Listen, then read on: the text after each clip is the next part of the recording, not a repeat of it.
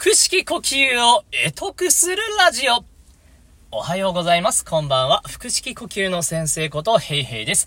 このチャンネルは、詩吟歴20年以上、ゴスペル歴10年以上の私、ヘイヘイによる、腹式呼吸のやり方や声の出し方、詩吟の魅力について、いろいろと日替わりで発信しているチャンネルです。月火木道が腹式呼吸や声に関する話、水金日が詩吟に関する話で、まあ5分以内になんとか収めようと頑張っております。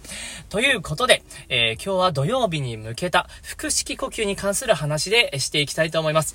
おとといにですね、えー、腹式呼吸の第一ステップで丹田で呼吸しましょうというお話をしました。なので今回は、えー、その次の話になります。第2ステップですね。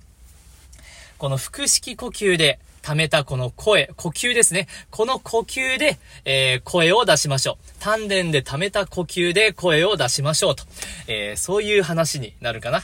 と思います。丹田を使って息を吸うというのは、丹田が膨らめば、あそれでいいんですね。すごく、まあ、そんな難しいことではないんです。あとは馴染ませるだけということになるんですけれど、次のステップの方が難しいんですね。いよいよ声を出すステップになるわけです。呼吸、えー、声に出すっていうのは呼吸があってでき、あ、呼吸がないとできないし、呼吸を吐かないと声が出ないんですね。だから、そう、どうやって吐くのか。まあ、それこそが多分皆さんが求めている腹式呼吸だと思います。まあ、それは、腹式呼吸で声を出すという状態がどういう、えー、ところなのか。まずそれを、まあ、イメージとしてお話ししますとですね、うんと、喉が結構リラックスしている状態です。全く使われていないわけではないんですね。ちょっとここ誤解しがちなんですけれど、喉は使っています。ただ使っている量が少なくて、えー、その分、残りの力はお腹の丹田のところを使っているということになります。声を出すというのをボールを投げるというイメージで話すとですね、ボールは、まあ手首だけで力んで投げても別に投げることはできるんですね。これがいわゆる胸式呼吸みたいな小手先の力だけで投げるような形になります。で、腹式呼吸はというと、足腰も体全部使ってボールを投げるということになります。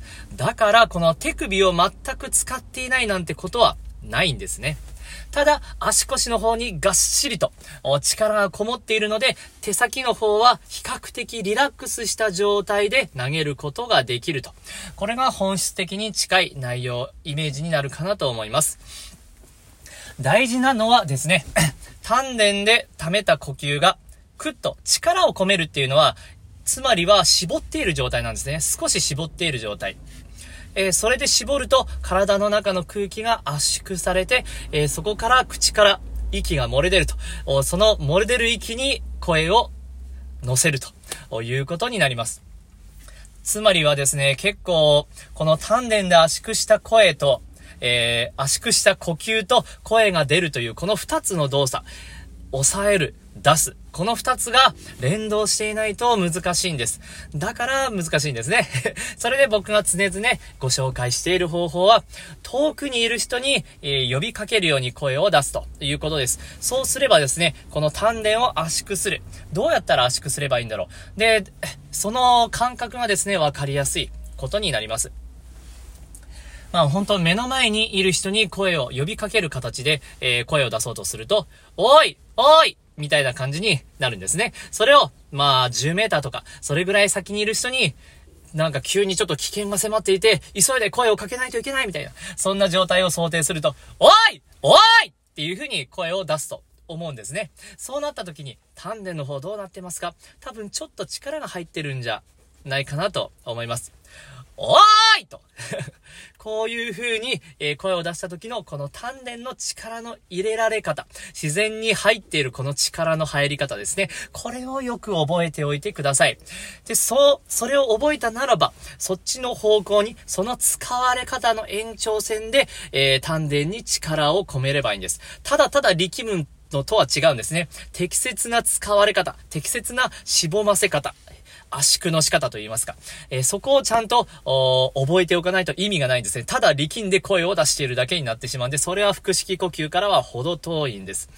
だから、丹田の使われ方を、声を出す時のどういう風に丹田が使われているのか、この多いっていう練習で、ぜひぜひ掴んでみてください。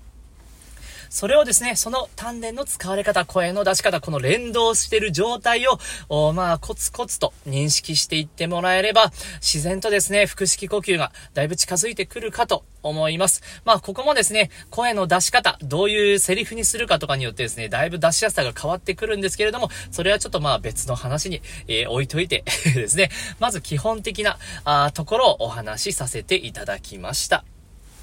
ということで、今回は腹式呼吸の第2ステップ、えー、この、腹式呼、丹田で溜めた呼吸を使って声を出そうと。このステップ、だいぶ言葉重ねて説明したんですけれど、分かってもらえれば幸いです。あなたの声がより良くなりますように。えー、今回は以上です。